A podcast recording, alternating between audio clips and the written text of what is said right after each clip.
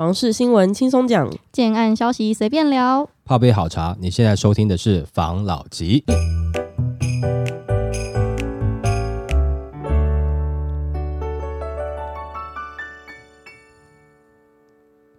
关心你的房事幸福，我是房老吉。我是大院子。这一集呢，我们要来聊的是我们前几集才聊过那个大值的事件嘛。嗯，然后那时候我不是说一一瓶换一瓶嘛，就是以那种一般的都跟围绕来算，一瓶换一瓶瓶其实很划算。对，那我就看到一则新闻，他在讲围绕都跟一瓶换一瓶可能吗？专家试算直言很难，背后的关键原因曝光了。其实，在九月十六号、十七号，就是一年一度的围绕都跟博览会。嗯，那当时呢，这个盛大举办，现场涌入了人潮来参观展览，然后就有一处摊位来了几位民众正在等候，见到这个某健身董事长，也是一个专家，就上前询问：上次来找过你们，怎么后续就没有下文了？原来这两三户的住户都是来询问自家六百六十平的基地能不能都跟，反正这个建设公司是以都跟围绕的案件为主的建设公司。嗯，自围绕条例颁布以来，他们就投入了围绕重建，实际完工有六个案子，已经签约的有十七件，手头在进行的二十几件，嗯。当中不乏是围绕案、都更案以及违建案。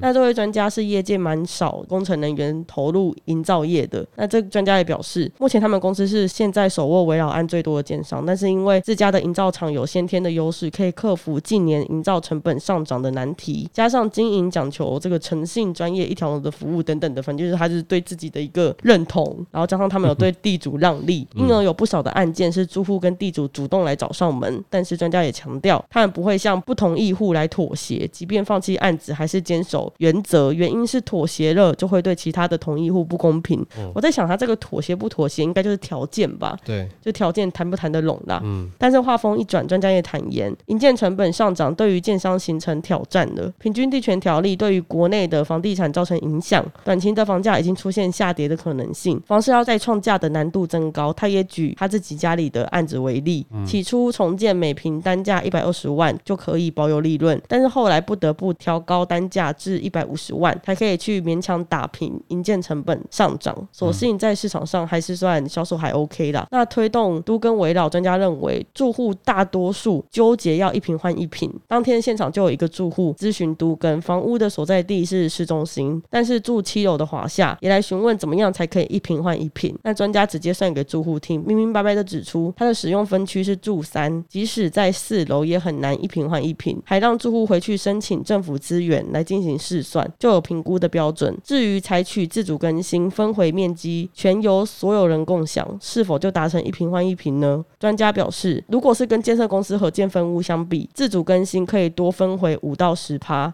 主要是公司的利润相对抓的比较低。如果与不同的建商各家公司追求获利标准不一的话，最多落差可以拉到二十趴左右。不过都要经过试算评估，再看看重建方式是否要跟建商合建或是自主更新、违建，采取全案管理。那营建成本上涨对于都跟围绕造成的影响，第一是国内的未来房市发展将有所转变，过去围绕盛行的局面不再，逐渐走向市围，都市更新将抬头重新崛起。营建成本对于中小型的建商形成考验，难以存活；反之，大型的建商和品牌建商形成寡占之势。最后，众人关心的房价，专家认为房市供给量有限，新屋的市场降价不易，房价仍然高贵。高房价是未来房市继承的事实。他也呼吁有意老屋改建的住户，只有越早越好，越有利。这个专家的立场我们都蛮清楚，就新闻内有指出嘛，嗯他就是专门做这个建筑的都跟围绕专家。嗯，我想问的是啊，他这个自主更新是什么意思啊？是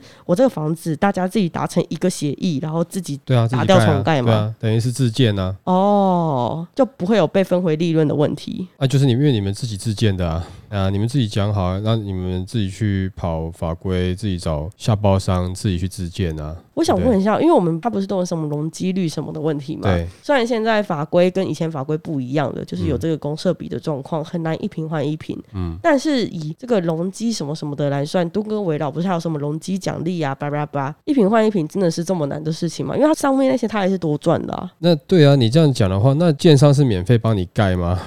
建商利润不用抓吗？其实你那个容积奖励奖励出来，建商才愿意做啊，因为他才有利润啊。嗯你如果说单纯是你是看那个一瓶换一瓶的角度，然后你要把你的这个奖励的容积来补回来，你觉得有机会，那你就走向自主更新啊，你就自己自建啊，自己发、啊。但是问题是这个过程中有可能你会被人家赚一些钱去嘛，这是一定的嘛，因为你又不是跟我长期的客户，我就照正常价格给你，这不是很正常吗？嗯对？但是如果说你一年发十个案子给我，那我自然而然就会被你砍价嘛。嗯然后再来就是，如果说你自己都有懂相关，不管是法规或者是说营建工程的一些美美嘎嘎细节，那你们自己处理没有问题啊。那再来就是，你到时候起造人就是你们可能这整栋楼到时候不知道谁是作为这个自主更新的主委嘛，就有可能是其中一人来做那个啊。那这样子的话，就不要发生一些问题啦。发生一些问题的话，那没有人负责。没有，你们自己要负责啊，因为你就是那个在更新的这个角色了嘛，你就是那个负责人了嘛，就不是说哦建商在帮你处理的，是你就变成像建商的角色，你在发工程了，只是说你盖完了以后，这个房子都归你们自己而已啊，就是责任风险就在你们身上了。这感觉很像是我今天如果选择跟建商就是合建，对我这个东西好像是一个保险，就是我多付一点钱，然后你没有多付钱啊，就是你可能会呃我少拿一点东西啊，就等于我多付出一些东哎西啊。哎，你会损失一些室内的食品，嗯对，但是不一定是全状品啊，但是食品一定会减少了。嗯那这样子的状况下的话，找建商就当然第一个他比较有经验嘛，嗯那嗯到时候有问题的话，你有一个人可以对嘛，嗯啊，不然你们这些所有住户出来谁要负责？然后大家就对那个人啊。可是嗯通常那个住户说啊，为什么 这大家要杜根的，为什么要对我？为什么我负责？嗯就会有这样的问题啊。除非整栋楼你都自家人啊。嗯，而且都跟围绕它不是还有很多的规定吗？因为我知道是很多在做都跟围绕的建商的朋友，嗯他们每次都跟围绕送件都很麻烦，哎然后都要经过很多程序跟手续，然后有时候可能第一关过了，然、后后面又被打回来，然后又要重新来，嗯所以自己处理好像也是一件蛮麻烦的事情哦。你没办法专职处理的话，其实是真的处理进度会比较慢啦。嗯，但是问题是，多数人如果都有自己工作的状况下的话，哈，你要他去专职处理是有难度。那除非说刚好里面有可能，诶一两个已经有退休的，刚好又有经验，那刚好他可以负责，那当然可以顺理成章的，是不是就拜托他处理？那当然这个是住户之间自己要讲好了。那但是如果说以多数的状况来看，当然是找有经验的建设公司是比较好嘛，因为即使是你今天来的工人，他施工的状况，你也没办法说很明白的了解嘛。那 就讲一个最简单的嘛，譬如说建商在发工程，就工程抵累了，那建商去骂那个他的下包厂商，人家就赶快派人来了。那派人来了再处理，我们可能就哦 OK，终于有处理了嘛，对不对？但是建商人会去看呢，哎，不对啊，我发给你的钱是请台湾师傅的钱，你现里面掺杂个几个外籍劳工，那不是这个钱哦，嗯哦，那个金额就不一样。本来就是本土的师傅比较贵嘛，不管是你沟通上面，然后或者说对于我们台湾人对于这个房子的这个要求来讲，他们都是比较知道、比较了解的嘛。那你的外籍移工可能很多，他也不是原本做建筑工人的、啊，你怎么知道他做怎么样？所以你不清楚的话，你可能价格就被付过去了，中间就差价就人家赚走了。哦，差价被赚走也无所谓，如果能够确保东西都很好，没有问题，是达到我们台湾在地人的一个要求品质的话，那当然也 OK。但有些东西不是这样子，就是说它包在水泥里面，它做在结构里面，那它有一些状况、有些问题，你都不是现在知道的，你验不到，嘿，你都是出事才知道。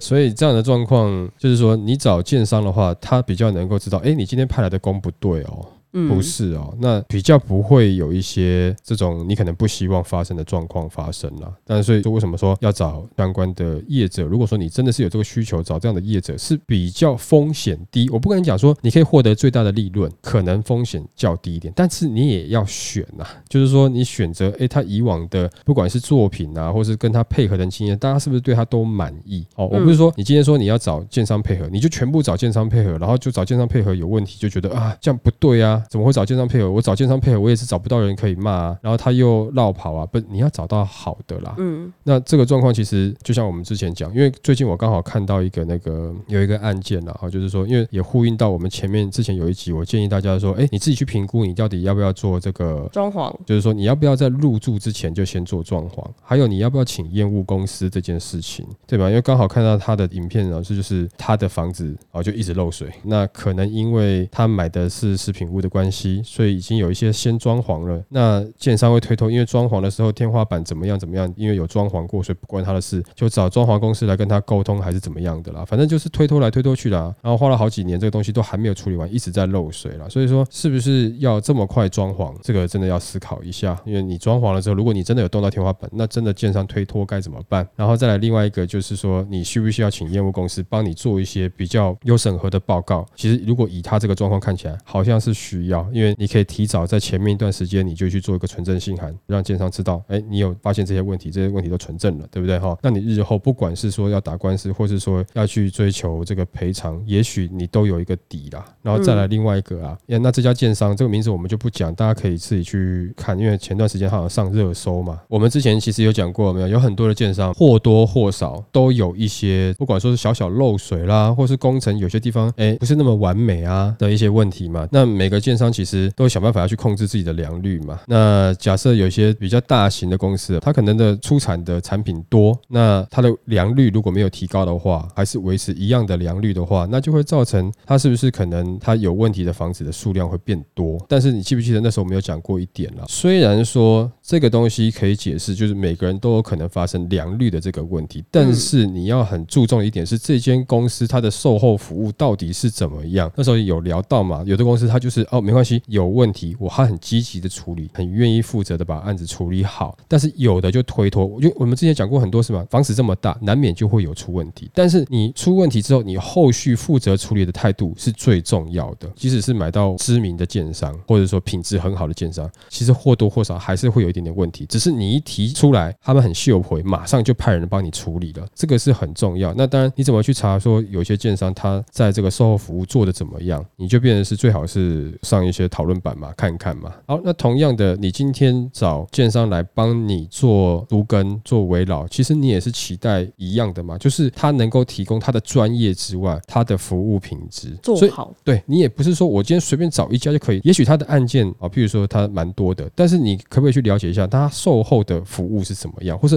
他们配合之后的后续，大家对于跟这间建商配合，他是不是有一些怨言呐，或者说有一些觉得不错的地方？我觉得这都要多去看一下，不是说我们今天讲说，呃，那你比较起来，好像找建商风险比较低啊，对啊，我就找建商，结果他还是让我赔了，房子没盖好出问题。你要找一些就是他风评比较好，而且如果说他出了事情，他有能力，并且他有比较好的态度，有这个责任，他会愿意去帮你好好处理好的建商。那怎么去找？就要花时间找啊，上网去查啊，等等的。你跟他交谈的过程中，你都必须要啊，这样子的状况下，才能确保你今天如果说是委托出去了，比较不会有问题。但你要记住一件事情，如果这东西是人在做的，没有，都应该会有问题啦。但是后续怎么样？那就是一开始就老师傅或什么经验好，他就是可以把问题控制到最小，他不会出大状况。那在健身公司，他可能后续如果说他的服务品质是有到位的，赶快能够帮你处理，这样的话就是一个最理想的状态了。嗯，好，不要说觉得哦，那这个我就找这个人，全部都找建商了，应该不会有问题。不要用应该，你越报这样子的话，可能越会遇到状况。这就给大家一个分享吧。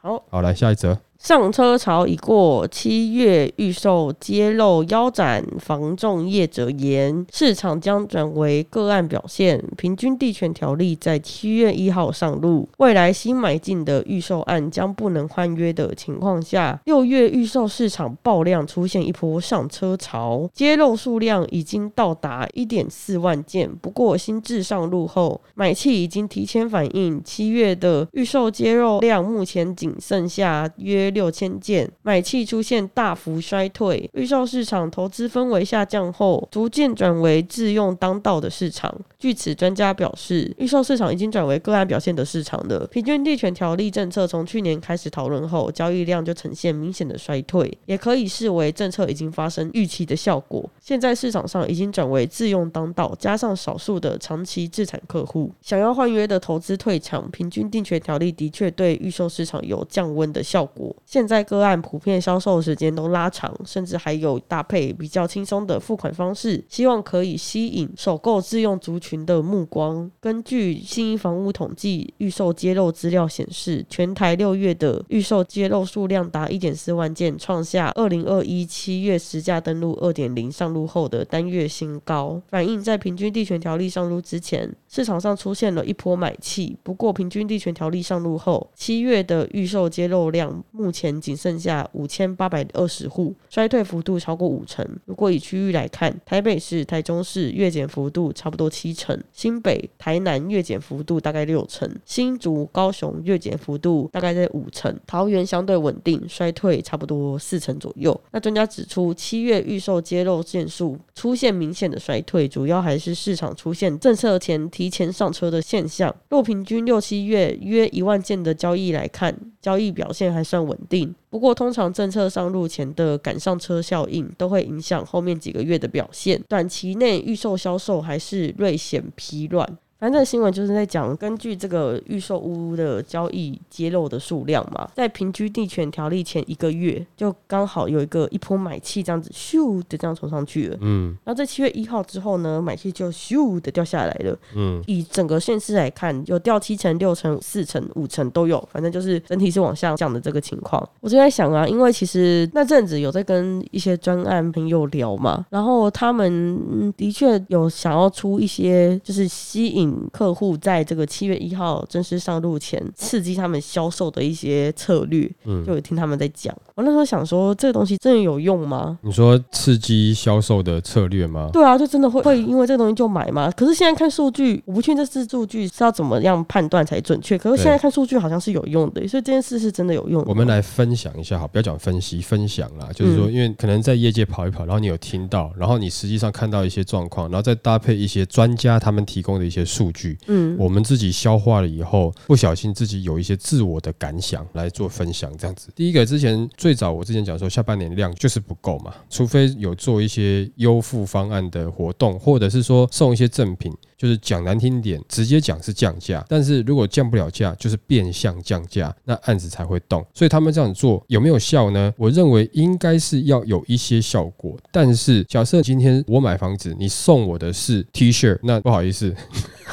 不要跟我开玩笑，对不对？但如果你送我一台，譬如说百万名车 Benz 或者是 B N W 特斯拉特斯拉，哎，那我就有可能会成交了，对不对？你送我特斯拉加充电桩，哦，帮我装好，对，全部弄好好。好的，嗯。那我有可能会买下去哦。那这个是一开始我们提到的，这个是最早讲的啦。甚至说今年下半年不好，那还是在去年年初的时候就讲了。呃，前段时间也有讲说，虽然说量不够了，但为什么房价好像没有明显的降？那之前我讲的是第一个个案表现的销售率，那时候是讲说有一些案子其实还是有在成交，但是是个案表现、区域表现。那多数的状况其实是销售状况是比较冷，然后量没有的一个状况嘛，记得吗？然后那个时候。后还有一个新闻是讲说是在七月一号之前，那时候我们的看法是说，觉得啊，那就是之前说有一些因为想要在平均地权条例之前，那他想要掌握一点点优势，他会先进场，但是在那之后，应该还是属于是量不足的状况。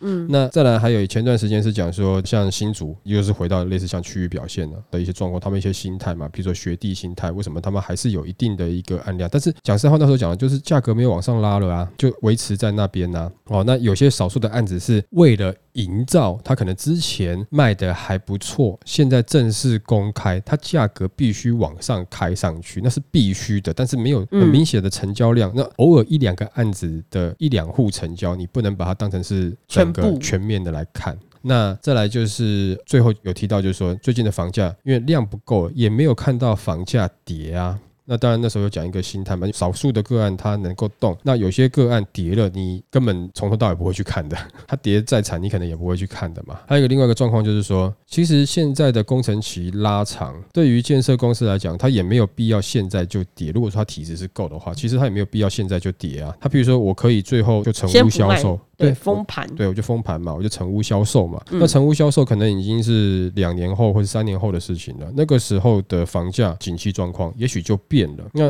如果说以政府来讲，希望经济环境维持在两趴到三趴之间的通膨，那你就可以想象房子它也会参与到通膨当中嘛。那这样的过程中，时间一拉长，拉长这个时间的话，是不是对它的销售有利呢？我想应该也是有。所以给目前有些建商撑不下去的，他已经早早在降价了啦。嗯，哦，或者说。说有些在担心啊，不一定说找到降价，他有在担心，或者他有提供一些优付方案啊，或是有送一些赠品，但是呢，他可能销售量也不一定好。那你针对有一些比较热门的商品呢，他可能他还不愿意降啦，反正我就现在先 hold 住嘛，前面几年可能也许有赚到嘛，对不对？那我可能财务体制也还 OK，我就先不要降价，我就先撑着，反正不管怎么样，这个两三年后我应该可以获利的几率比较大。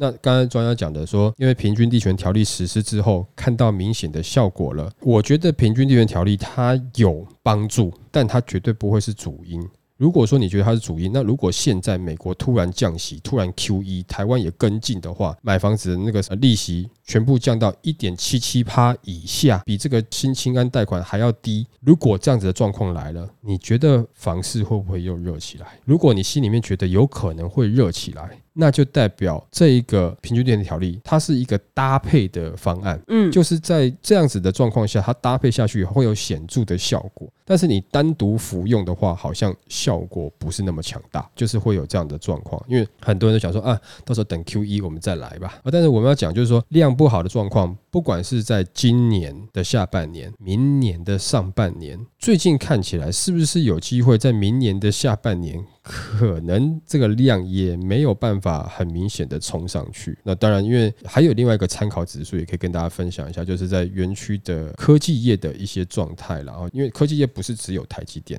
台积电你只能把它当成单独特别来看。但是问题是你科技业来看，其实现在知道已经有一些它周休三日了。那有一些是用一些假期，名称还不叫五星假，但是用一些假期的方式。那也很多会觉得说这个订单。本来是哎，今年下半年会有，哎，明年上半年这个一直在拖，可能很多的科技业现在对于景气来讲是有一点点担心的，哦，是有点紧张的。那这样子的状况下，会不会让有一些我们之前觉得这些科技人才？他手头上面资金很充足的这些科技人才，对于买房的想法是不是会有点比较保守一点点了？感觉有可能有机会。那是不是所有东西？因为我们刚刚分析的是以整个科技业多数公司来看呐，但是的确台积电的表现是在里面比较不一样的，是相对真的是比较好的啦。哦，但是是不是会一直这么好下去，我们也不知道嘛。报一个问号。嗯，那万一这样受影响的话，那即使是之前讲的说像竹北啦，他们。有撑嘛？有这个学弟理论嘛？还是希望能够早点买啊？口袋有钱就先买，这样的状况下的话，他会不会比较收敛一点点？现在看起来好像是会哦。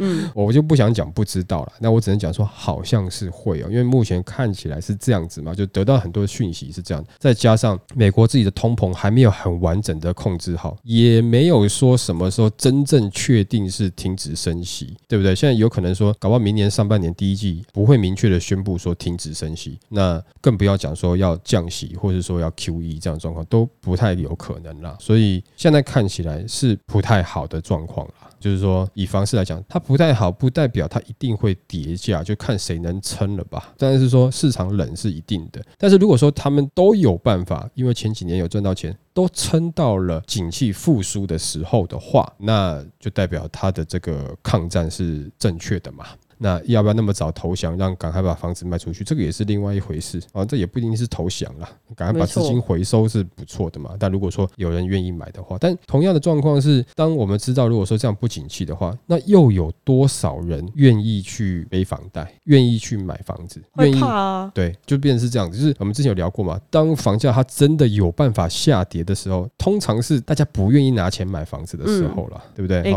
嗯啊，等到大家哎生活还可以的，我要花钱买。房子的时候，那房价可能就都上去了。但是你说这样的状况合不合理呢？其实也蛮合理的啦，蛮合理的啊。对，譬如说，假设我今天走到街上，没有一个女生要跟我搭讪，我就觉得，嗯，我是不是哈行情差了点？但我走到街上，很多女生跟我搭讪的话，我会不会觉得我自己行情蛮好的？我是不是就会挑了？会，可能看是谁。对啦，就是大概像这样的感觉。所以这段时间呢来看呢，就是量它是不是好的？那有些地方表现好，那区域表现；有些地方个案表现，但是整体来看市场是比较冷的。之前有讲说，那冷的时候，你有机会谈的时候，你要不要进场？你以理性的分析，当然是竞争对手最少的时候，我进场是最好嘛。没错但我进场买房子，我自住应该是有比较有机会谈条件嘛。但是现实状况是在最理想的买房时机点，却不是我最理想人生上面最好的买房的时间点。为什么呢？有可能这段时间我的工作收入也有一点紧张，可能我目前的工作还不错，但是哎，好像因为也听说有些公司已经确定通知说，就今年没有年终，没有分红了嘛。嗯像这样子的状况，也许就对我个人来讲，刚好不是最好的时间点。还没有到规划最好的那个 timing。对，所以这个就难讲。但是这个你要不要买房，这个你自己的事情 哦，你们就自己去判断吧。但是现在最近的状况的确是是比较冷的哦。但是你说大家会不会拼了命去降价下跌？比较难一点点啦，比较难一点的原因，当然也因为是大家可能也许有降的你不要，你想要的可能他还是没有降，不愿意降的那些有没有？可能他还有一定的课程啊，就是大家都还要嘛，就是还要他嘛，就是也就是它有行情啊，所以他也不太愿意就是说决定要嫁给谁嘛，不愿意决定降价嘛，那也许可能诶再撑个几年，也许可以达到他想要的这个利润嘛，可能是在他的立场看起来是这样子啦。你真的有需要买房子的话，你就要真的要多看看了，多做一些功课了。没错，好吧，那我们今天就分享到这边喽。好，好，那谢谢大家收听这一集的房老吉。拜。